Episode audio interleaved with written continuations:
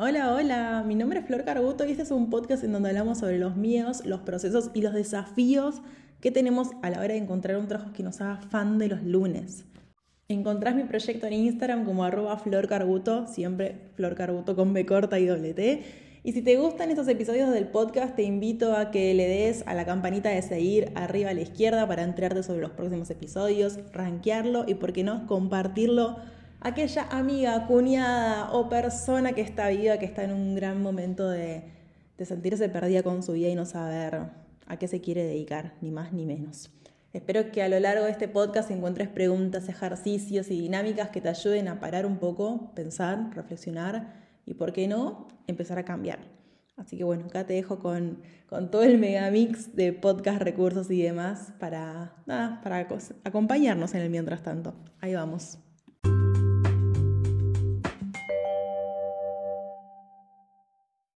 Hola, hola, ¿cómo estás? Bueno, tenía, tenía muchas ganas de compartir este episodio también para que quede ya registrado, porque muchas personas me preguntan y hacer todo el raconto que te voy a hacer acá me es imposible en un mensajito de Instagram. La idea es compartirte un poco mi historia, cómo llegué a estar grabándote este podcast y aprovechar de compartirte mi historia para hacer este énfasis que quiero hacer, eh, que ya vengo haciendo, pero que lo quiero hacer todavía más, de del mediano plazo en una primera instancia, de dejar de pensar que todo tiene que ser ya, que todo debe ser ya y que si no es ya, somos unas fracasadas o esto es un desastre o esto no funciona. No, amiga, las cosas llevan tiempo. Yo sé que estamos en una burbuja en el que parece que a todo el mundo le pasan las cosas de una forma inmediata y a nosotras no, entonces, ¿qué nos está pasando? Bueno, la idea un poco de este podcast para compartirte mi historia es compartirte un proceso real. Y también tengamos en cuenta acá que, que va a ser en forma de resumen, porque te voy a estar hablando de casi como de, no, de 35 años. Te voy a estar haciendo un raconto de, no sé, 13 años en un ratito. Ponele que yo estimo que este va a ser un podcast largo, pero que vamos a estar compilando y comprimiendo 15 años de mi experiencia desde, desde mi primera, desde que arranqué el secundario, el secundario, la facultad. Así que nada, también tengamos en cuenta eso, que siempre lo que vemos del otro lado es una versión editada y es una versión eh, comprimida y que hay un montón de cosas que desconocemos. Pero bueno, arranquemos un poco con mi historia. Mi nombre es Flor Carbuto, como yo seguramente ya sabes. Nací en una familia, esta parte la voy a hacer corta, pero voy a decirte que nací en una familia de clase media, común y corriente, de Capital Federal Buenos Aires, Argentina. Y acá sí me voy a saltear. Eh, bueno, y tuve una infancia feliz, tranquila, sin muchos sobresaltos, en una familia muy amorosa, que creo que eso fue uno de mis grandes privilegios, por así decirlo, factores suerte, que, también me ayudó un montón a un poco estar donde, donde estoy hoy. Si no lo tuviste, si no tuviste ese, ese privilegio y esa suerte, y ese tocar un poco con la varita de haber tenido una infancia saludable, creo que hay un montón de personas que hoy nos muestran que pueden estar felices y que pueden tener una vida que les guste aún con eso. Em, nada, te, hago este paréntesis o este estejito porque me parece importante también lo que, lo que nos ha pasado, nos determina en un montón de cosas y no nos determina en un montón de otras y ahí también donde viene el trabajo personal de una para, para poder sobrellevar aquello que nos ha tocado vivir. Pero bueno, hagamos un viaje 17 años más adelante, en donde te cuento que estudié ingeniería industrial en la UTN, que es la Tecnológica Nacional, una universidad estatal, que me encantó. Eh, tardé 7 años en recibirme, en vez de los 5, creo que muy pocas personas se recibían en 5 años, en gran parte porque mm, empecé a trabajar al tercer año de la facultad.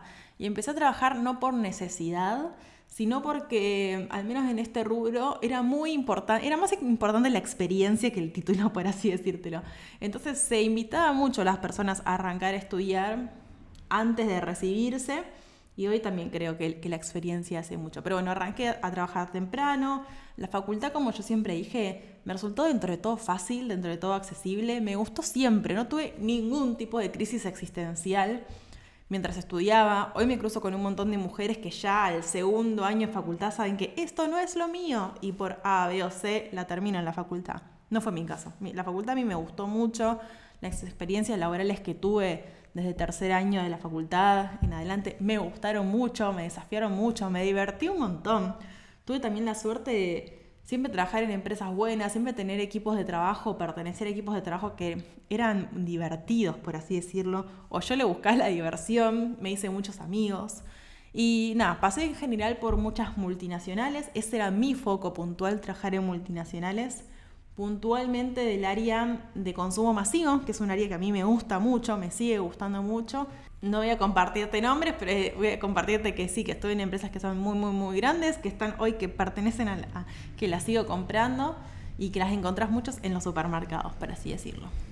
Para mí también es importante decirte que, de nuevo, que la facultad yo la, la viví tranquila, feliz y con ganas, y que los, los primeros trabajos también los viví con felices y con ganas. Em, a partir de los, de los 20 antes, ¿no? No, a partir de los 25 em, le empecé a dar lugar a algo que, mm, que, me gustaba mucho, pero que lo tenía, como yo digo, en la jerga de fan de los lunes, muy enterrado. Era algo que mm, siempre me había llamado la atención, pero que por mandatos familiares yo nunca le había dado lugar a propósito. Y lo había enterrado, enterrado, enterrado, que era nada más y nada menos que la astrología. Mi abuela tenía consultas de astrología con clientas y varios familiares míos le tiraban, la burlaban, por así decirlo. Entonces creo que, que me fui mucho tiempo por mi lado súper mega archirracional y dejé la astrología de lado. Y un día en un, esto lo cuento en un episodio podcast, tenía clases de inglés en, la, uno de los trabajos que, que tenían esas multis. Y el profesor de inglés, que era un chiflado total, no quería hacer las clases de inglés como le decían y hablábamos de cosas y le gustaba a él mucho la astrología y me la volvió a traer adelante mío, por así decirlo, y em, a recomendarme libros. Y así fue como de, a poco le, empecé a estar un poco más permeable esa idea y me empezó a llamar más la atención, y más la atención, y más la atención.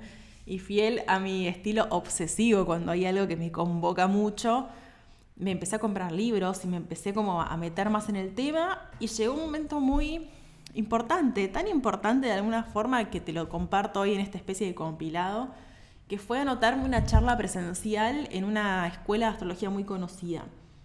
Para mí era un montón eso, porque pensé que yo venía de una casa bastante tradicional, por así decirlo, no conservadora, pero tradicional. Había estudiado ingeniería, es más, creo que yo me recibí a los 25, así que me estaba ahí o por recibir o ya estaba recibida. Supongo que ya estaba recibida porque significa que tenía más tiempo libre. Entre el trabajo y la facultad antes no tenía tiempo de casi nada. Entonces suponemos que ya, que ya tenía el título en mano y que para mí anotarme a una clase de astrología presencial era de alguna forma decirme en voz alta que esto me interesaba mucho. Que también es un hito. Voy a vamos ya que estar, esto es un episodio un poco improvisado, pero voy a contarte mi historia y también te voy a hacer muchas analogías a lo que es un proceso de fan de los lunes, por así decirlo. Que no es ni más nada menos que un proceso de conexión con el deseo y con el disfrute y darle cauce a eso, ¿no?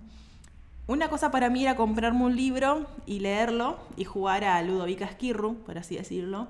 Y otra cosa era anotarme a una charla presencial que tenía muchísimo más peso, que tenía mucha más impronta, que no necesariamente porque fuera serio, pero era ese proceso en donde una se dice, esto es importante para mí, esto me interesa, esto me da un poquito más de curiosidad, al punto que estoy dispuesta a pagar para ir, no, me acuerdo qué día, ponerle un sábado de la mañana al centro de Buenos Aires, que tenía que hacer un viajecito lindo, y estar ahí.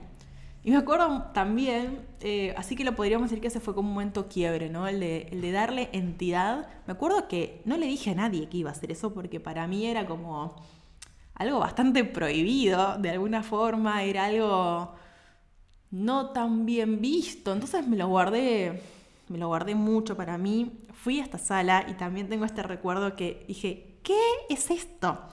En el sentido que llegué a un a un lugar en donde estaban almohadones en el piso, circulares, en una habitación. Yo dije, venía de nuevo de una formación muy estructurada en la facultad, eh, en donde te sentabas en bancos, mirabas a un profesor que estaba delante y todo de circular, no había un cazzo. Y a sentarte en el piso, piso menos todavía. Entonces fue un momento en donde un poco mi estructura se quebró y dijo, no puedo creer que haya un lugar. Hoy lo miro y me río porque si venís a alguna juntada mía, lo más probable es que yo esté un poco descalza y nos sentemos en el piso, en almohadones o en alguna lona y tomemos mate, por así decirlo, y charlemos. Eh, fue un momento en donde algo se quebró, en donde pude ver que las cosas podían ser diferentes y que estaba buenísimo. Yo salí de esa charla. Wow, se me abrió Narnia, como yo también digo, se me abrió un universo nuevo muy me llamaba la atención y que cada vez me convocaba más y al otro mes volví a ir a otra charla. Creo que seguía siendo muy escondido, o sea, yo no le decía ni a mi mamá ni a mi papá, quizás a mi hermana sí, porque en ese momento convivía con ella, así que seguramente sabía y porque siempre fue una aliada en este camino. Eh, pero fui volví a otra charla. La segunda, la segunda ella conocía que nos íbamos a sentar en, en círculo y en el piso y seguramente estaba un poco más acomodada, pero así fue cuando esto empezó a tener un rol un poco más preponderante en mi vida. Quizás esta historia se hace un poco larga, pero justamente vamos a estar hablando sobre los procesos reales y no esto no va a ser un resumen de 30 segundos de un reel de TikTok entonces, 25 años, para que te des una idea, e, ese inicio un poco ahí. Yo todo esto seguía yendo a trabajar de lunes a viernes, de 9 a 18. Em, no tenía demasiados conflictos y quizás a partir de ahí se empieza a dar un poco el, el ruido, la incomodidad, que al principio no tenía bien claridad. Yo creo que, que los fines de ciclo en general no tienen como un inicio tan rotundo. Uno empieza a sentirse un poco más incómodo, uno empieza a sentirse que hay cosas que no cierran, pero que al principio no tienen tanto nombre y apellido como para decir esto es lo que me molesta y esto y esto y esto. Se está cerrando un ciclo y al principio es todo confusión, por así decirlo. El inicio o un final para mí tiene grandes dosis de confusión. Me empezó a hacer el ruido del trabajo, me empecé a aburrir me molestó siempre a mí mucho la politiquería de los trabajos de las grandes multinacionales, em, no me convocaba ya más nada, nunca tuve grandes anhelos de ir por la carrera de la gerencia de no sé qué cosa, nunca, nunca, nunca, nunca, nunca. Em, me había estancado un poco y la verdad es que ya Sí, no sabía bien qué hacer. Ya había pegado grandes manotazos profesionales anteriormente y sabía que esa no era la forma. Y este, esta incomodidad se hacía cada vez más grande. Y cuando uno va a un trabajo, no sé, nueve horas por día, todos los días, la cosa se empieza a hacer cada vez más insostenible. En ese momento, fiel también a mi ex em, esencia de, de escapista, empecé a ponerle como, empecé a ponerme otra meta que era, bueno, yo quiero tener una experiencia en el exterior, me interesaba mucho viajar, ya había viajado bastante y me gustaba, tenía, tenía buen inglés y no estaba en pareja, no tenía hijos, tenía esa libertad bastante absoluta, por así decirlo, eh, de poder hacer lo que se me dé la gana. Entonces me puse ese, ese, esa zanahoria adelante de conseguir un trabajo en el exterior, cosa que me apaciguara un poco el ruido existencial que tenía en el trabajo. Ahora mi meta y yo estaba enfocada en encontrar un trabajo afuera de Argentina, no sabía ni a dónde, no sabía ni cómo lo iba a hacer, ni nada, pero estaba con eso en la cabeza. Y cuando uno se pone una zanahoria adelante que un poco te distrae del ruido existencial de ahora, los ruidos suelen bajar un rato. Si eso que está abajo no se resuelve, el ruido va a volver a aparecer de alguna forma u otra te va a encontrar la forma de volverte loca. Em, me di mucha maña, honestamente, me di mucha, mucha maña y encontré una pasantía en Bélgica, en otra multinacional de consumo masivo, esas cosas que encontrás en el súper. Y, y se dio todo bastante rápido hasta que en un momento tuve un par de entrevistas así por teléfono, me llamaron y me dijeron, quedaste yo, ¿qué? ¿Puedes venir ¿podés venir en 15 días? Y yo que, para, tengo que desarmar acá una... No, no podía, así que creo que entre una cosa y otra me pedí un mes para renunciar a, ese trabajo de Argentina que realmente ya, yo ya no daba más. Para cerrar mi casa, porque en ese momento alquilaba, tenía que cerrar un alquiler antes, tenía que vender todo lo que está en mi casa. Eh, tenía que hacer ese proceso interno, decir, loco, me voy a ir a vivir un país en donde ni siquiera habla, hablan muy bien inglés en Bélgica, pero no es el idioma principal, por así decirlo. Eh, y en integrar todo lo que, todo ese movimiento interno, a esta altura yo estaba por cumplir 27 años. Entonces, eh, pasaron dos años en donde le di mucha manija a la astrología y en donde me gustaba mucho la astrología y en donde cada vez la consumía más, más, más, más, más y más. Te cuento esto para que sigamos laburando el tema del tiempo y cómo, los procesos se van cocinando y cómo las crisis también se van cocinando. Me subí una, vendí todo, me subí un avión, eh, me fui a Bélgica, el país me resultó hermosamente horroroso hermosamente porque es muy lindo y porque tiene una cerveza que es espectacular y porque está cerca de todo y porque la gente es muy amorosa, pero mm, me sentí muy sola, por así decirlo, desde el minuto cero. Eh, el trabajo no era nada lo que yo estaba esperando, cosa que un poco ya lo sabía. Yo sabía que iba a hacer un trabajo que en principio no me gustaba mucho, em, que era el mismo trabajo que estaba haciendo en la última parte de la multinacional de acá, y sabía que era un trabajo mucho más junior del que yo estaba acostumbrada. Yo venía de tener ciertas responsabilidades acá en Argentina y me mandaron a hacer un trabajo que no me gustaba y que era muy básico de alguna forma. Cosa que me aburría mucho, tenía mucho tiempo libre en el trabajo, nadie me daba trabajo, me aburría mucho. Em, la crisis de la multinacional allá se potenció por 50 mil millones. Todo lo que, todos mis mambos, todas mis dudas, todas mis incomodidades de Argentina volaron no sé cuántos miles de kilómetros conmigo y, me, y se potenciaron porque estaba sola y porque no tenía mucha distracción, que digamos. Fueron, fueron meses bastante intensos, con momentos muy lindos, porque nada, estaba descubriéndome también, con las cosas lindas y no lindas, porque estaba en un país que es hermoso, que es tipo salirse a la calle y es como estar en un cuento de hadas por momentos, es muy, muy, muy, muy lindo, porque tuve la oportunidad de, nada, creo que cuando uno viaja solo se te abre otro mundo pero con una sensación de soledad muy, muy, muy, muy grande, con una, una sensación de estar muy incomprendida, muy, muy grande, con una sensación de saber de que este ciclo realmente de la ingeniería estaba terminando y me costaba mucho aceptarlo. Me costaba mucho aceptar que no quería trabajar más como ingeniera, que la, multinacional y esa zanahoria y esos espacios que siempre me habían convocado, eh, que me habían convocado durante muchos, muchos años, ya no me llamaban más y que no sabía lo que quería. Yo creo que creo que mi crisis tuvo dos grandes, bueno, varios momentos. Por eso yo digo que uno va de, un desafío a otro. El primer desafío fue decir, esto yo no lo quiero más. Em, lo cual se vio agravado con la, mi segunda crisis que fue, pero no sé lo que quiero. Y creo que ese limbo, y después yo escribo mucho y escribí, hice varios posts, fue tremendo, porque no saber lo que uno quiere se siente pésimo. se siente pésimo, más que digo, pero ¿cómo no sabes lo que querés? Si estudiaste esto y además todo el mundo, todo el mundo pensaba que yo estaba en Disney porque yo mostraba que estaba en Disney cuando en realidad para adentro la estaba pasando muy, muy, muy, muy mal. Digo esto a mi familia, a mis amigos, porque realmente no sabía bien lo que me estaba pasando. Ahora con el diario de lunes lo veo recontra claro, pero en ese momento era ¿cómo, puedo, ¿cómo me está pasando esto si estoy en Europa, en un super país? Porque Bélgica es un super país, es súper seguro, es súper lindo, súper estable. Había 2% de inflación y ahí se volvían completamente locos y yo decía, pero eh, eso no es nada, chicos, está todo bien, no se preocupen. Tenía un muy, muy, muy buen sueldo.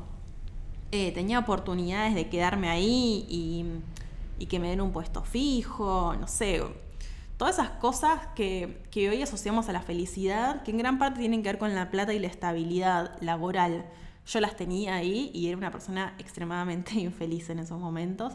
Y me costó también mucho aceptar eso y aceptar que cómo, cómo me estaba pudiendo sentir tan, tan, tan mal o tan angustiada con esta sensación de vacío o de estar asqueada y harta ya en algún porque uno cuando deja de, darle bola a esta insatisfacción, uno se empieza a poner harto y ya la, la tolerancia cada vez es menos, es menos, es menos, es menos y uno tolera cada vez menos cosas. Y está bueno que así suceda, porque si no seríamos...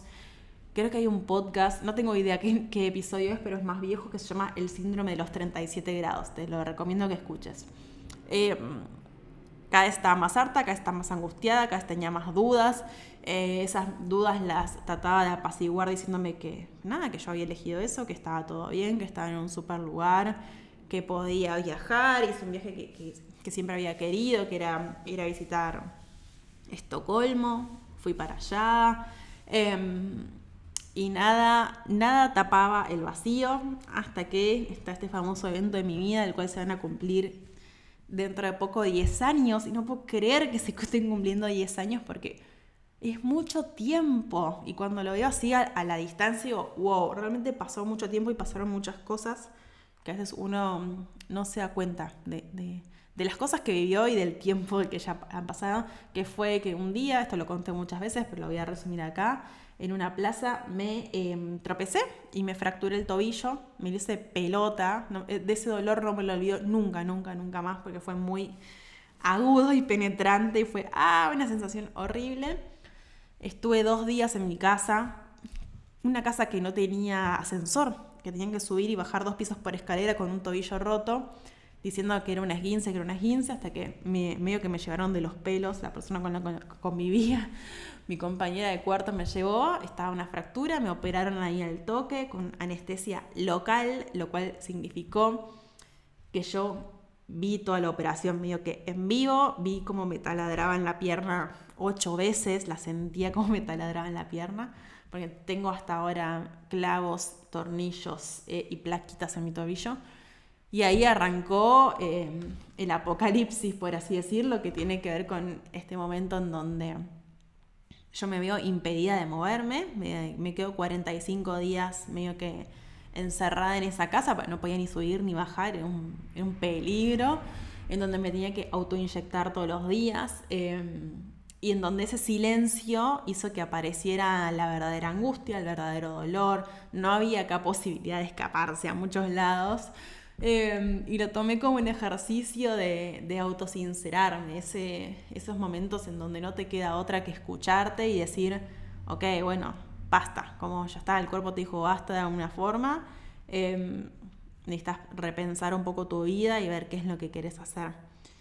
En, al, a la par con esto sucede otro evento que para mí fue muy, muy, muy traumático y cada vez que, lo recuerdo no lo puedo creer que haya sucedido que es que la hermana de una, una muy, muy, muy, muy, muy mejor amiga falleció de la nada después de una operación de, apéndice. Tipo, ¿quién se, ¿quién se fallece de una operación de apéndice? Bueno, ella falleció em, con 23 años y una vida por delante y una piba súper potente y que sabía lo que quería de la vida y que está a full dándole a eso eh, y falleció un día para el otro. Y a mí eso me descolocó y me atravesó de una manera que al día de hoy me dejó una, una cicatriz que no cierra, digamos. Y creo que, que está bueno que no cierre porque es un llamado a, vivir la vida. Em, la muerte de Sophie para mí fue una cachetada, no una cachetada, fue una puñalada directamente. Em, que contribuyó mucho a que yo esté hoy acá, porque si no me despabilaba después de la fractura, eso me terminó de despertar y decir, bueno, Flor, basta, basta, basta, basta, ya sabes que esto no va para más, eh, hace algo con tu vida, o sea, vos estás acá hoy, podrías no haber estado, pero yo justo todavía tenía una operación similar, no similar, pero había estado en un quirófano em, y Sofi no la pudo contar y yo la podía contar, entonces eh, una especie de de epifanía a, darme bola y a darle bola a la angustia que tenía y a, poder decirme y decir a otras personas que, necesitaba salir de, ese lugar, que, necesitaba tipo huir directamente y, terminé huyendo, cosa que no estoy nada, em, nada orgullosa, pero bueno, fue lo único que se me, lo que, lo, que pude hacer. Vieron cuando uno dice, ah, tipo, hoy hubiese hecho las cosas diferentes. Bueno, en ese momento no tenía o sea, tenía las herramientas que tenía y tomé las decisiones que tuve. Sí, me arrepiento, sí, hoy hubiese hecho las cosas diferentes, pero en ese momento uno actúa siempre con, de la mejor manera que le sale. Eh, en ese momento pude decirme a mí y pude decirle a mi familia em, y pude decir en el trabajo que realmente quería renunciar, había llegado a ese nivel de agotamiento y de, estar harta y quería renunciar y nadie podía, nunca nadie había renunciado a estas pasantías. Incluso creo que nadie lo entendía, nadie entendía bien qué me estaba pasando, nadie entendía un poco esta necesidad urgente que tenía yo de, dejar ese trabajo, de salir de ahí. Y, me atrevo a decir que quizás yo tampoco entendía la magnitud de lo que me estaba pasando, pero me, que me estaba dando bola por primera vez, al menos a decir, esto no lo quiero, no sé qué quiero, pero esto no lo quiero. Y así fue como em, me, tuve, que, tuve que hacer rehabilitación del pie porque no podía caminar. Me fui de Bruselas en muletas directamente y me fui a Buenos Aires. Me fui a Buenos Aires por una estadía muy, muy, muy corta para sacar la visa, para poder irme a Australia a hacer una working holiday donde estaba Dami.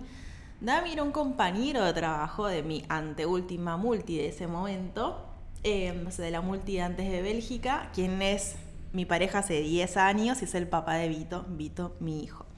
Él se había ido a Australia, él también estaba agotado de la multinacional, agotado de, del trabajo, pero a diferencia mía, él tuvo el valor de ir, esto lo conté en un newsletter en un momento, él tuvo el valor de irse a, Australia y decir, yo ya voy a encontrar algo, ya las cosas se van a acomodar de una cierta manera. Eh, venite, me decía, venite, venite, venite, venite. Y yo, no, no, no, no, no, porque tenía terror, terror a no tener trabajo, terror a quedarme sin plata, terror a, esa incertidumbre tan grande que es una mm, migración sin ningún tipo de plan. Eh, yo me agarré y dije, no, no, no, esto es demasiado para mí. Yo también quería tener esta experiencia afuera y así me fui a Bélgica con una visa con un trabajo, con, gente allá que me podía dar una mano para sentarme medianamente. bueno, fue un fracaso total. Eh, sí, bueno, depende el, eh, el, ojo con el que le miremos, pero la cuestión es que yo después me fui a, Australia a, buscarlo y, también a, sentir un poco más contenido porque, bueno, sabía que él ya estaba ahí y me podía dar una mano para acomodarme. Pero bueno, me fui a Australia y mm, al principio entre el jet lag, que me estuve como un tiempo, una semana dada vuelta totalmente, más todo este movimiento que era muy, muy fuerte, todo lo que me había pasado en los últimos meses. Medio que no hacía pie, me, me costaba entender bien lo que estaba pasando y me empecé a tirar currículums. En principio de ingeniera también. Eh, no va a ser la primera ni la última vez que iba a hacer eso.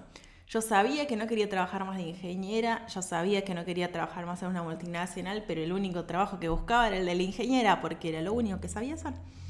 Em, y tenía un muy buen currículum, honestamente, y las empresas me, llamaban o me respondían el mail diciendo, Flor, tenés un super currículum, nos encanta, pero honestamente no tenés una visa que te permita trabajar con nosotros y en algunos casos las empresas te, hacían el enganche para hacer una buena visa, pero nadie me lo quiso hacer.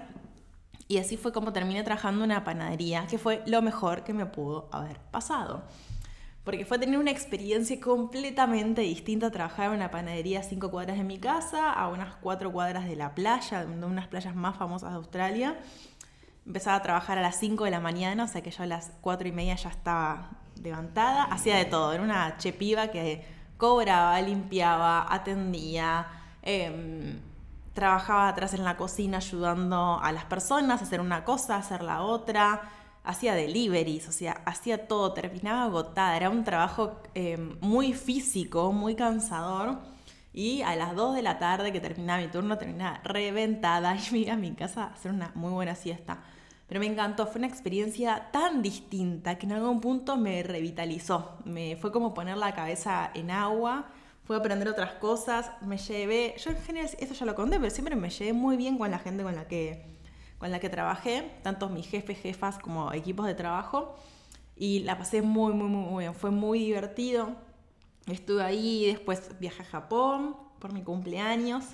Em, con mi hermana, pasé mi cumple en Japón, nevado, y después con la plata que habíamos juntado en abril del otro año, nos fuimos a hacer un recorrido con amigos por el sudeste asiático, recorrimos un montón. Em, ahí yo honestamente, durante toda mi estadía en Australia y durante todo el viaje por el sudeste, que fueron unos 5 o 6 meses, le di mucha fuerza. Ah, cosas que no conté. ¿Cómo me olvidé de contar esto? Bueno, tenía un machete y, y lo perdí en el interín.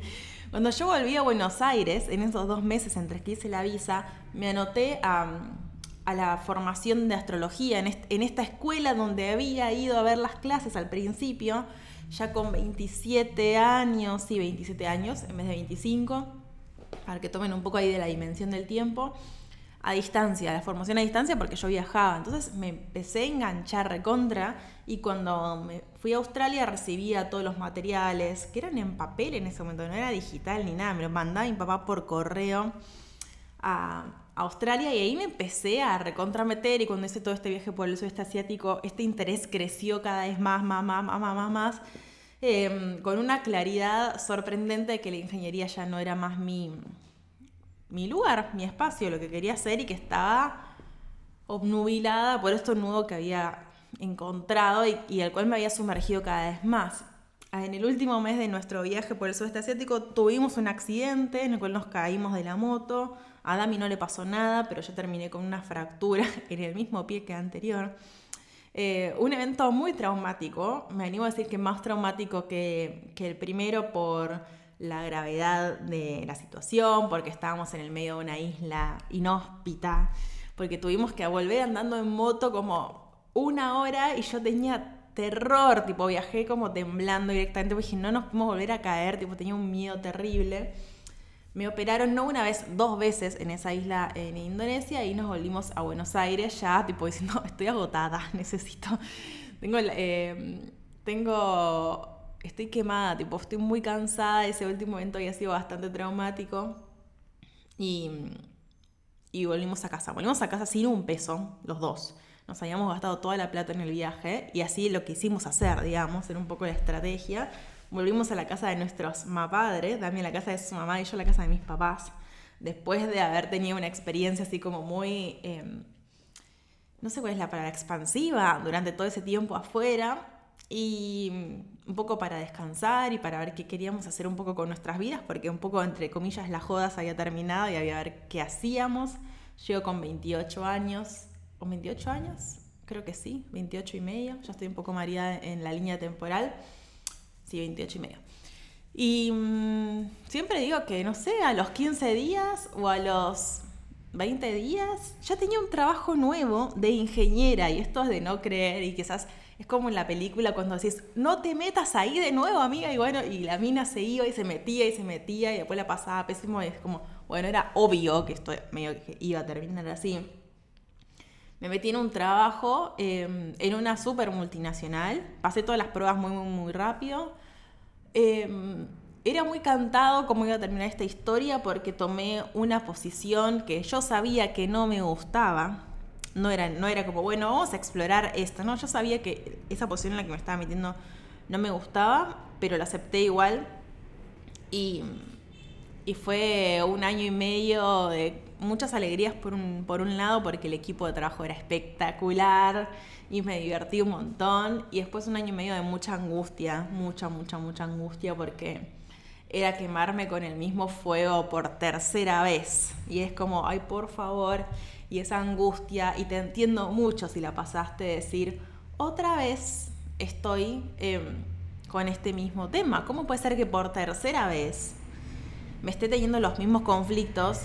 Si yo ya sabía que esto no me gusta, si yo sabía que ya no lo quería, pero como lo he contado en muchas otras ocasiones, la angustia de no saber qué era lo que quería y la angustia que, que a veces implica meterse en un camino de autodescubrimiento era mucho más grande que la angustia de volver a una multinacional a sentarme con la compu a hacer cosas con el Excel. Como, imagínense en el...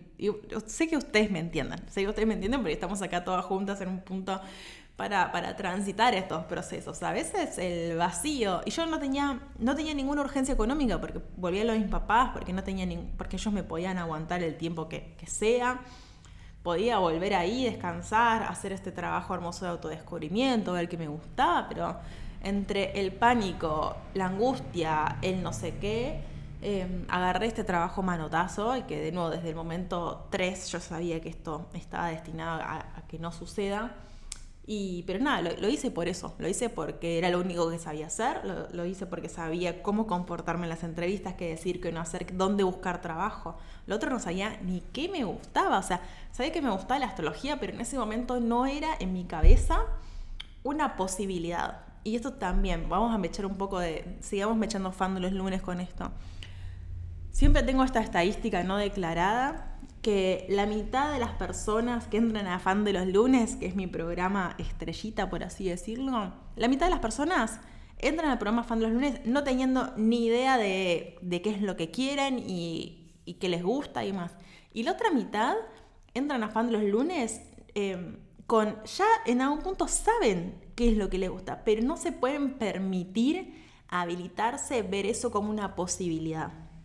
Y a veces en, en esas 15 semanas que transcurrimos juntas, es, ah, ok, esto puede suceder, esto es una posibilidad, trabajar como astróloga en esa primera instancia, porque quizás pues llegas acá y no entendés nada, pero mi primer trabajo por fuera de la multi fue vía la astrología, que en su yo lo miro ahora con el diario del lunes y digo, era re obvio que iba por acá, pero en ese momento no la veía ni cuadrada, ni redonda, ni de ninguna forma. No, no, para mí no era una opción.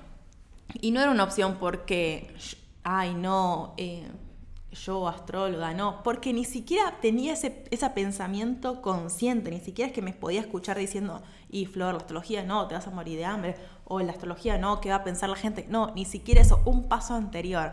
Estaba tan reprimido el asunto o estaba tan inhabilitado que ni siquiera podía darme el lujo de decirme que no, por así decirlo.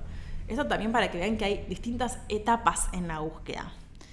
Eh, bueno, el 50% de las personas que entran a fan de los lunes la tienen ahí, la tienen re clara, está adelante. Yo lo puedo rever cuando me pongo a charlar con estas personas. Pero no la ven, no la ven porque todavía no lo consideran que es una posibilidad. Entonces, el primer paso en esos casos es eh, habilitarme a reconocer que esto me gusta, habilitarme a reconocer que esto me interesa más de lo que otras cosas, habilitarme a empezar a considerar esto como una opción y después habilitarme que esto puede ser una opción para mí que son dos cosas muy distintas.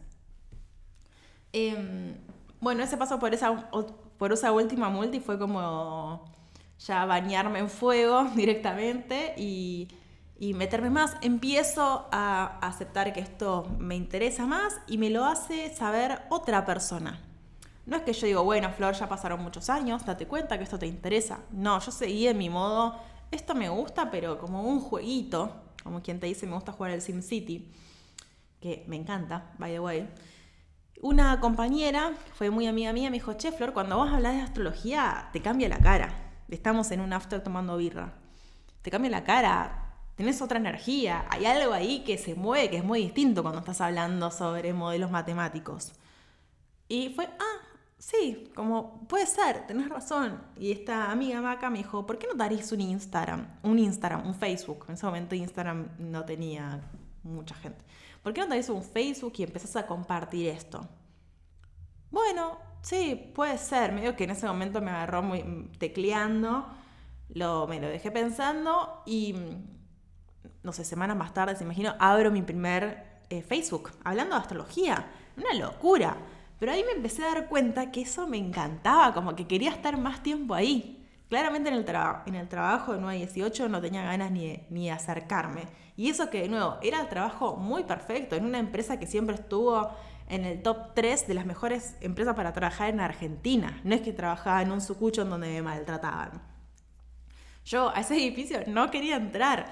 Em, pero quería, pensaba todo el día en esto de astrología ahora, pensaba en qué post podía hacer, en cómo podía unir esto con otro. Empieza este interés a ser cada vez más grande, más grande, más grande, más grande, a a tocar más espacios de mi vida, a querer meterme yo más, a, darme más bola que esto viene por ahí. Eh, medio que termino aceptando de que sí, que es por acá, que todavía no sé cómo va a ser, porque esta es otra etapa de fan los lunes, una vez que uno ya dice, ok, bueno, va por acá la cosa. Después en general saber, saber esta otra pregunta es, ¿y cómo cazzo voy a hacer para que este sea mi trabajo? ¿Cómo cazzo voy a hacer para hacer crecer esto? ¿Cómo cazzo voy a hacer para meterme acá?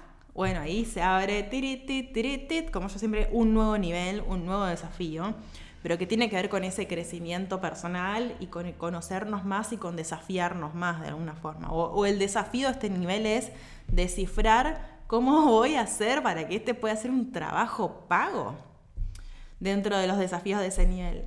Empiezo a estudiar coaching porque digo, Em, bueno, bueno, empiezo a, hacer algunos talleres en mi casa con personas para probar. Me doy cuenta que eso me gusta mucho, mucho, mucho.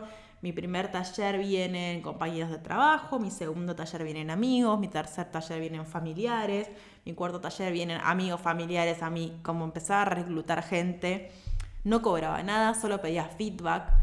Esos fueron como mis primeros pasitos. Y empiezo a estudiar coaching porque me doy cuenta que me parece que puede ser una herramienta muy interesante para yo sentir, para, sí, para tener más herramientas a la hora de hacer una carta natal, para, para, no sé, entender más al público. Recordemos que yo venía de una formación muy dura y muy estructurada, con experiencias de laburo muy duras y muy estructuradas, digamos, no que en lo humano, olvídate, nunca se había hablado de ninguna emoción, de ninguna cosa así, ni de ningún patrón de pensamiento. Y me meto a estudiar coaching dos años mientras sigo en la multinacional.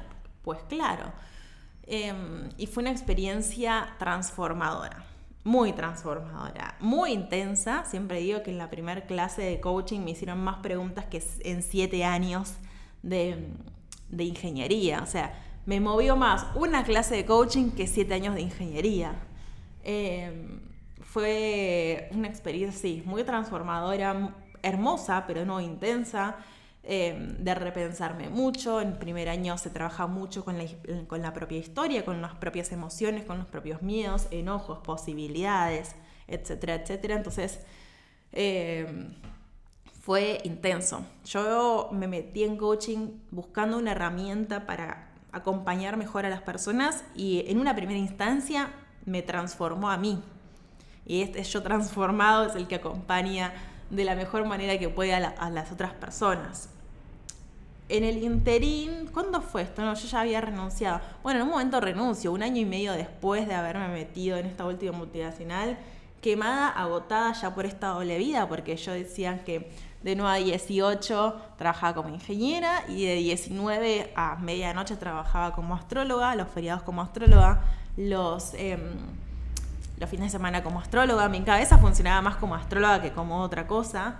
En ese momento, en los últimos momentos de, la multi, yo pensaba, tengo este recuerdo de, dónde estaba eh, parada, en qué lugar, eh, diciendo, ¿qué puede pasar si yo le dedico nueve horas por día a la astrología en vez de estos chiquititos que le estoy dedicando? En vez de estar ¿Qué puede pasar si todo el tiempo que estoy acá encerrada se lo podría dedicar a algo que me encanta? Tengo ese momento así como de, de electricidad y ya de una mezcla entre enojo, curiosidad, hastío, ganas y junto a mucho valor. Bueno, mientras tanto yo había empezado ya a cobrar por algunos talleres, siempre muy, muy, muy barato.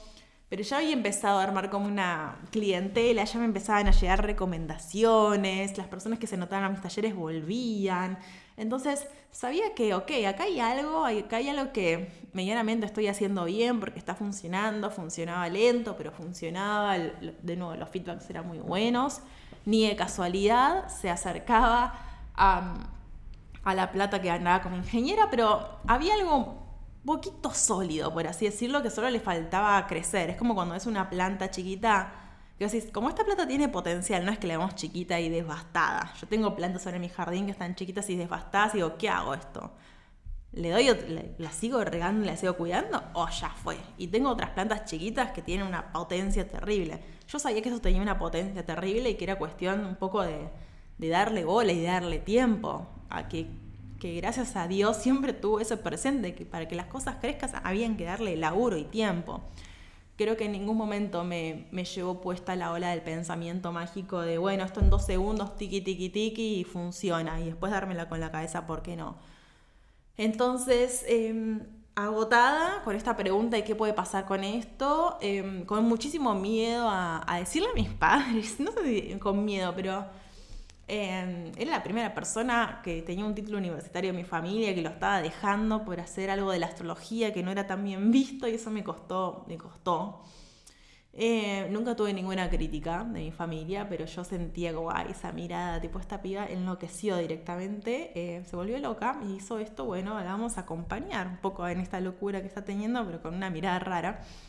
Em, y el otro, tema era el tema económico, pues claro, vivimos en un mundo donde necesitamos plata y en donde yo nunca tuve muchos gastos, y, pero esos gastos hay que pagarlos. Entonces me acuerdo una vez que Dami, mi pareja, me dijo, bueno, a ver, anotemos todos los, todos los gastos que tenemos por mes, veamos cuántos, cuánta plata tenemos, cuánta plata tenés, cuánta plata tengo yo, y veamos en un escenario apocalíptico, cuánto tiempo te, llevaría, eh, no sé, quemarte todos los ahorros, por así decirlo. Hicimos la cuenta y para mi ese es un ejercicio que a mí me dio mucha tranquilidad. Decir, ¿cuánta plata gasto? ¿Cuánta plata tengo ahorrada? ¿Y cuántos meses barra años podría estar sin cobrar ningún peso sobre esto de la astrología? Eh, nos dio un escenario bastante holgado y fue como, bueno, dale. Eso, eso fue como un, em, un, ah, ok, listo, tipo, lo puedo hacer, digamos. Em, también sabiendo que yo ya venía cobrando plata por esto, entonces este escenario apocalíptico hubiese sido muy apocalíptico porque hasta ahora no había sucedido. Y así fue como renuncié, me costó un montón, me acuerdo también del momento de, tener esta charla con el gerente y con quien era mi jefe, fueron muy amorosos. Eh, la otra vez también en Fan de Lunes hablamos de eso, que bueno, es muy una lotería, yo creo que la mitad de las personas, los jefes, jefas, Em, van a ser muy amorosos cuando le contemos que, esto ya no va más y que queremos intentar otra cosa y nos van a acompañar y pues bueno, a haber gente que no la va a ver tampoco. Y quizá puede ser un poco más despectiva, pero a mí me trataron súper bien. Me hicieron una hermosa fiesta de despedida, me regalaron una impresora, que es la impresora que todavía tengo acá, eh, seis, siete años después de, ese momento de renuncia y arranqué. Y arranqué fue algo de lo cual em, tuve subes y subidas y bajadas, pues claro, pero, pero fue muy liberador, por sobre todo. Fue como, ay, listo, ya está, como sucedió. Em, y era el momento de explorar y de meterme y dedicarle más tiempo y más cabeza y trabajar y trabajar y trabajar y trabajar. En el interín Em, estudié flores de Bach, empecé a hacer preparados de flores de Bach, empecé a venderlos en ferias, empecé... Todo era muy nuevo para mí porque nunca había hecho muchas cosas. no bueno, el monotributo, que esto es de pagar los impuestos, de cómo, cómo es ponerle un precio a tu trabajo, cómo hacerlo conocer, cómo comunicar. Todo era muy nuevo, era tipo... Eh, siempre digo que mi, mi formación de coach ingeniera claramente contribuyeron un montón, pero fue un mundo nuevo tras nuevo, tras nuevo, tras nuevo, tras nuevo, tras nuevo. Eh, estos preparados, tuve como cuatro grandes instancias en estos últimos seis años porque hubo un momento en donde la astrología, y esto también lo digo, las cosas van a cambiar y lo que hoy te gusta quizá mañana no. En un momento después creo que del segundo año ya emprendiendo, teniendo en cuenta que había esta tenido un año y medio anterior de doble vida, más todo lo que había estudiado antes, me empieza a agotar la astrología, me, me deja de entusiasmar, cada vez que me llegaba una consulta por una carta natal, en vez de, antes era tipo, sí, qué felicidad, qué bueno, me encanta, y ahora era como, ay, qué fiaca esto, tener que hacer esto. Y esa sensación de, uy, qué fiaca, eh, me empezó a prender como una alarma diciendo, che, acá hay algo raro, ¿qué está pasando? Em, me, di cuenta que nada, que era momento de, soltarlo, de cambiarlo, de transformarlo en otra cosa. Eh, tenía las consultas de flores, entonces medio que fui girando hacia las consultas de flores de Bach y, a, meterme más en ese tema. Y fui haciendo este traspaso lento también de cada vez tener menos, em, dejé creo que las consultas de astrología, pero seguía con los talleres porque los talleres eran lo que más me gustaba y empezar a empalmarlo con darle más fuerza a las consultas de flores de Bach. Em, y ahí pasó otro, otro gran clic que fue darme cuenta que las consultas de flores que más me entusiasman, esto pasó tiempo de nuevo, ¿eh? tiempo entre una cosa y la otra, entre una cosa y la otra. Recordad que estamos eh, resumiendo 10 años de mi vida, ¿en qué va a ser? Una hora y cuarto, quizá más o menos estimamos. Em, durante todo ese momento también de, estar con las flores de Bach, me di cuenta que las consultas que más me gustaban eran las referidas a lo laboral, a lo vocacional, a no me gusta mi trabajo, pero no sé qué me gusta. Cuando yo sabía que venía una de esas consultas, o me enteraba ahí, porque también muchas me enteraba sobre la primera marcha, fue como, ay, esto me encanta, esto como, ay, me gusta, y, y, traía la historia de Ikigai, que ya lo conocía de antes, y me encontraba ahí como, no sé, ganas de seguir sumergiéndome en esas consultas, versus consultas de me separé, o eh, me peleé con mi amiga, o no puedo dormir a la noche, tengo insomnio, o me duele la rodilla o cualquier cosa. Cuando venía una... Al principio todas las consultas eran bienvenidas. Y después me empecé a dar cuenta como, che, hay unas que me gustan mucho más que el resto. Estas las detesto, por así decirlo. Esto no me gusta. También eh, quiero trabajar con este tipo de personas. Con estas personas no quiero trabajar, no me interesa. Esa experiencia tan vivencial me ayudó a entender que, que mi camino se estaba mm, abriendo para un determinado lado. En el medio siempre de estos cambios crisis, porque uno, o sea, ya me había armado, me había solidificado algo, estaba funcionando, era rentable. Las personas ya venían por recomendación y yo, uy, quiero cambiar de nuevo. Uy, no quiero más la astrología. Con lo que me había costado hacer el cambio de astrología. esa crisis fue quizás la más grande de todas, porque fue, yo viví un cambio tan grande para llegar acá. Y después de, no sé, cuatro años ya no, ya no lo quiero más. Tipo, ay, por favor, ¿por qué? Porque esto no puede seguir para siempre. Después de ese cambio creo que los demás los abracé con más, em, con más amorosidad, pero nada, empecé a dar cuenta con eso, como, che, estas consultas me gustan mucho más. En paralelo, em, un amigo me convocó para juntarnos a charlar con otro amigo sobre el Ikigai Em, ahí me doy cuenta que tiene que ver con estas consultas que a mí me están gustando más. Y me doy cuenta que mi trabajo final de coaching, o sea, como mi tesina, por así decirlo, tenía que ver con el Ikigai. Y ahí medio que todo hace un clic. Y digo, che, me parece que mi nueva etapa laboral tiene que ver con esto, tiene que ver con acompañar a las personas a, encontrar su propósito, palabra que, em, que llevé como bandera dos años. Y ahí me metí con los talleres, empecé a armarlos, empecé a probarlos, empezaron a funcionar súper bien. Los hacía virtuales, los hacía presenciales, los hacía... Mm, los, probé los distintos tipos de formas. Me agarró la pandemia en el medio, pero me agarró muy bien parada porque yo ya tenía todo armado, por así decirlo. Y después esa palabra propósito me empezó a hacer un poco de ruido porque sentía que cuando yo hablaba de propósito hablaba sobre A y las personas entendían J, no porque las tuviese algo malo, sino porque el, colectivo y las personas cuando uno escucha a propósito se van para otro lado, que no era el lado que yo quería, y ahí es donde surge esta idea de fan de los lunes. Y la re ah, bueno, en el, en el medio, dato no, no menor, esto, por, esto me pasa por no tener el machete encima. Em, en el medio quedó embarazada, yo en el 2020 quedó embarazada, en octubre, transcurro el embarazo de una forma súper hermosa, me encantó, me encantó estar embarazada, tuve un embarazo súper archi mega saludable. Nació Vito en, el, en junio del 2021 y a los meses empiezo con una, con una gran crisis identitaria, esa crisis del puerperio, por así decirlo, un poco donde empiezo a decir como me está pasando algo, pero no sé bien lo que me está pasando y de qué se trata esto y no entendía nada. Em, que, era esta confusión, por así decirlo, que una confusión generalizada sobre la vida que, me estaba pasando, también en el mientras tanto con una gran crisis habitacional porque nos queríamos mudar, pero las cosas no se daban.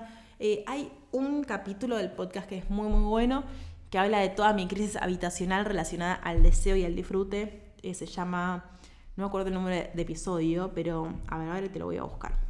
Es el episodio 66. Le puse número a los episodios justamente para eso, en el 66, en donde te hablo sobre este proceso puntual eh, de crisis habitacional, deseo y dónde quiero vivir, que tiene mucho que ver también con esta búsqueda sobre, no sé, lo que me gusta y cuál es mi trabajo, no sé cuál es el trabajo que me encanta. Em, tengo la crisis habitacional en paralelo con esta crisis del puerperio, que no sé bien ni quién soy ni qué quiero y una mezcla de confusión total. Em, y se mezcla con dos noticias eh, muy, muy, muy, muy, muy duras eh, a nivel familiar y de amigos, de dos personas que queremos mucho, que en ese momento eran sub 36, o tenían menos de 36 años, con cáncer, una noticia atrás de la otra, y eso a mí me desbastó. Me hizo pelota. Me, Eh, agarró esa crisis que yo ya tenía de la vida y me tiró al piso y me empezó a pegar patadas directamente. Em, me costó mucho aceptar la magnitud de la crisis que tenía, que lo pude ver con el diario del lunes, porque a veces cuando viene algo tan intenso, entramos un poco en modo supervivencia y negación. Como necesito pasar esta crisis, no puedo darme ahora el espacio de, de meterme acá. Y así fue, como entré en modo negación, pero esa crisis siguió existiendo y me, y, y me llevó a un gran agotamiento entre la nueva maternidad, la crisis del puerperio, estas dos noticias de personas de quimioterapia, operaciones, tan jóvenes, tan sanas y jóvenes. Y yo tipo no podía creer, no me entra en la cabeza cómo podía estar sucediendo esto. Ese diciembre 2021, enero, febrero, marzo los viví, eh, fueron muy difíciles honestamente por, por, por todo esto me llegó ese gran agotamiento de decir, bueno, basta, como no doy más, necesito como, necesito parar de alguna forma porque no estoy entendiendo bien cómo seguir. Em, se puso en jaque todo. Hay un episodio de podcast que se llama Mi propio propósito dentro en crisis porque me empecé a hacer muchas preguntas sobre mi trabajo, sobre lo que quería hacer, sobre lo que me gustaba, sobre quién era incluso. Em, crisis, crisis, crisis, crisis, crisis. Y ahí agarré y dije, bueno, no sé, toma toma tu propia medicina, por así decirlo. Y así fue como me puse a hacer mi propio programa, mi propio taller. Fui a. me senté del otro lado de quien toma uno de mis espacios y, hice todas las guías y contesté todas las preguntas y me costó un montón también. Ahí como que pude. Eh, volver a empatizar con, eh, con quien está en un momento de gran crisis y gran duda y gran resistencia también a meterse en un proceso de autoconocimiento. Fue, fue algo muy curioso, fue algo muy interesante, fue algo que me dio de nuevo como mucha resistencia, sentarme a contestar las preguntas, a escribir. todo, todo, lo que pasa en un taller mío me pasó, digamos, en ese, en ese sentido, como eh, me da resistencia a contestar esto, esto no lo sé, esto no entiendo si, si efectivamente va por acá, si va por allá. Hice todo el trabajito, por así decirlo, me tomé ese tiempo de hacer ese trabajo y, llegué a una muy linda conclusión. En el mientras tanto, esto no te lo conté, fui experimentando haciendo, hacer otras cosas, como creé nuevos talleres, me fui por otras ramas, no muy diversas, pero exploré por otros lugares, pero nada me terminaba de, hacer clic, por así decirlo, decir como sí acá. Se había puesto en jaque mi vida, o sea, muchos de mis aspectos de mi vida. Por suerte hubieron otros aspectos que se mantuvieron estables, como mi pareja, mi familia, mi red de amigos, porque si se hubiese puesto todo, todo en jaque hubiese sido bastante más intenso de lo que fue, y créeme que te digo que fue muy intenso.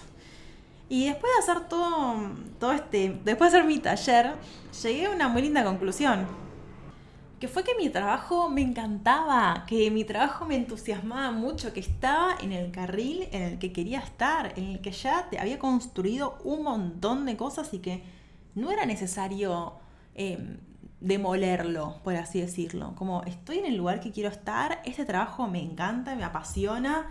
Me, lo, pude reafirmar en un, en, un, en un momento porque en esta crisis dije, bueno, listo, basta, este taller deja de existir, estoy agotada, em, no puedo más, y dije, esta va a ser la última edición del taller de Ikigai. Y cuando la di en ese febrero, fin de febrero, me di cuenta que me encantaba de nuevo. Como que se, se, superpuso dos cosas. Un poco, bueno, esta gran crisis que te decía. Yo misma me puse a hacer el taller y di el último taller como modo de despedida. Y fue como, yo no me quiero despedir de esto porque esto me encanta, esto me llena el alma, esto me da muchísima felicidad. Em, esto de alguna forma me mantiene en eje lo que me pasaba, y ese fue mi gran descubrimiento, es que así como lo había sostenido todo este tiempo, era imposible de seguir sosteniendo. La flor no madre no tenía claramente la misma energía ni disponibilidad que la flor madre. Eh, más allá de estos eventos eh, de personas que quiero mucho que, nos, que nos dieron vuelta como una media, en el que al final, después de ir a leer, salió todo bien, las dos personas se pudieron recuperar, se operaron, alguna le llevó más tiempo que otra, pero también fue un evento que nos sacudió como familia y de nuevo a mí como persona. Pero me di cuenta de eso, me di cuenta que por eso yo juego tanto que un trabajo fan de los lunes en principio tiene dos grandes patas. Una es el qué quiero hacer y otra es el cómo lo voy a hacer. eh, mi qué se seguía manteniendo. El tema es que el cómo, o sea, de nuevo, me había cambiado la estructura de la vida. En, el, en ese momento nos estábamos por mudar. Se estaba dando esta mudanza que eso hace tres años que venía empujando, queriendo, buscando y fue como esta, este momento yo me acuerdo que, que no sé si lo hablaba con mi psicóloga de ese entonces diciendo como siento que, que esta mudanza en algún punto marca un quiebre para mí como persona también son esas grandes etapas de vida que tienen un cierre y que tienen un inicio y que estoy viviendo esa transición. Me sentí ahí en las, como en las últimas semanas de embarazo en donde decís, no estoy ni acá ni estoy allá porque ya tipo estás en planeta parto directamente. Y dices, bueno, después de parir, efectivamente va a, va a venir una nueva etapa en mi vida. Bueno, yo sentía que estaba en esa, que estaba ahí a punto de dar un gran un gran paso y que estábamos embalando y armando y firmando los contratos y esperando que lleguen los ok de las inmobiliarias en todo esto y, aparece, eh, aparece esta sensación de lo que yo necesito reformular es el cómo hago las cosas, lo que yo necesito reformular es el cómo me vinculo con el trabajo, es encontrarle una nueva forma que me sea funcional a esta nueva etapa de mi vida en donde soy mamá. Esto lo conté en el episodio de con Ailén Damo, que mm, mis primeros seis meses de la maternidad fueron muy idílicos. en general no son tan así, son más tipo calamitosos para muchas de las mujeres. Mi gran crisis con la maternidad vino cuando Vito empezó a gatear y se empezó a mover y empezó a tener más necesidad también de, de, estar atajándolo, por así decirlo, y ahí se me superpuso con, con mi trabajo, que yo le había dedicado siempre muchas horas y que había sido un parte gran central de mi vida y era, ¿cómo hago para encontrar un balance? Porque claramente era medio que estaba muy desbalanceada. Estaba poniendo más energía fuera de la que tenía. Y eso también, em, hay un episodio, voy a tratar de, encontrarte lo que donde hablo del colapso. Mira, ahí te lo busques, el episodio 60 dice el peligro de colapsar y quemarse. Cuando uno está colapsado y quemado, no, no tiene la capacidad para pensar como ser racional que somos y tomar buenas decisiones sino que todo es una mezcolanza de cosas y uno en general se manda más cagadas de cosas buenas, porque está quemado, colapsado y no puede pensar. Eh, entonces mi, objetivo en ese momento era descolapsarme de algún punto, como, o sea, hacer una gran pausa o hacer una pausa profunda que me permita repensar la forma en la que me vinculo con mi trabajo y armar algo nuevo. Y ahí fue en donde nace Fan de los Lunes como entidad, por así decirlo, con un programa eh, un poco más largo, con una propuesta de hacer menos ediciones en el año. Hoy hay una o dos, no hay mucho más, porque yo después el resto de las energías se las pongo a otras cosas. Eh, antes hacía yo propuestas cada dos meses, tipo dos meses, cada dos meses arrancaba el mismo ciclo, lo cual me vino muy bien hasta que fui mamá y ya no, no podía seguir sosteniendo ese ritmo, más allá de que sin ser madre era bastante agotador también. Y ahí arranca la nueva etapa de Fan de los lunes. Y si hoy me preguntas, estamos a 7 de diciembre. Siento que estoy, esto lo conté en el último newsletter, que estoy en otro momento así de, de finales y de inicios, que, en donde mm, estoy en la primera etapa de, de confusión un poco. Sé, sé para dónde va la cosa y cada vez tengo más claridad. Eh, pero estoy en otro cierre de ciclo porque Fan se está reformulando puertas adentro, todavía no sé bien para, o sea, para dónde va a ir y qué se queda y qué se va, pero siento que estoy ahí en otro momento de, de cierre de ciclos, así que ahora nada, un poco este último mes eh, preoperación y también posoperación. Todo y tiene que ver con el descanso, con el saber y empezar a, percibir de que, que había algo que estaba mutando y que para a veces tener eh, claridad, porque los primeros momentos de, un cierre de ciclo son de confusión también. Esto también creo que va para un podcast en sí mismo. De, confusión porque hay algo que, que, tenía nitidez que ya empieza como a, verse con los bordes medio raros y, que empiezan a aparecer algunas sensaciones y algunas dudas. Eh, como también haces los primeros inicios de un ciclo que tiene ese momento, cuando recién te levantás, que te cuesta ese enfocar y tener mira bien nítida bueno, em, empecé a estar así, fue como, bueno, necesito tiempo para, para darme espacio para pensar, para ver qué es lo que efectivamente está cambiando, porque yo sé que no es un cambio rotundo, no es que mañana me vas a ver haciendo cosas muy distintas. No, no, no, es un cambio también de, de foco, podría decir, de más desde el cómo, no del qué, sino del cómo. Eh, no la tengo todavía clara, la estoy construyendo, me estoy dando el tiempo para, para ver por dónde va la mano, cómo es este nuevo cómo. Algo apareció otra vez escribiendo, estaba escribiendo sobre un tema y me apareció algo sobre este tema puntual que me, les decía en el newsletter que me, emocionaba, pero me incomodaba mucho porque siento que es algo bastante estructural, o sea, sí, a seguir fan de los lunes, pero algo estructural mío, eh, que se está moviendo con, en, este momento. Ya también de despuerperio, ¿no? Vito ya tiene dos y medio y también siento que, que sus ciclos eh, están entrelazados con los míos y que, y que se está moviendo algo muy, muy, muy hermoso. Pero bueno, como también es hermoso que es eh, intenso, me voy a dar tiempo para ver cómo, cómo se rearma. Así que bueno, ahora me voy a hacer un mate de la tarde, que lo pienso confesar. Eh, esta historia por ahora tiene este, este punto, claramente va a seguir, pero, y no sé cómo, porque nunca sabemos cómo van a seguir las historias, le podemos poner la mejor intención, pero no sabemos cómo. Pero bueno, quería tomarme este tiempo y acá te hago una otra confesión. Este, esta hora y cuatro la grabé en tres partes, porque en el medio, de nuevo, soy mamá, trabajo en mi casa, tengo mi oficina, ¿no? Pero viene mi hijo, que una cosa, que el otro, que la siesta, que llegó fulano, que el perro ladró y se despertó Vito, em, para hablar de estos procesos reales de los que yo siempre hablo.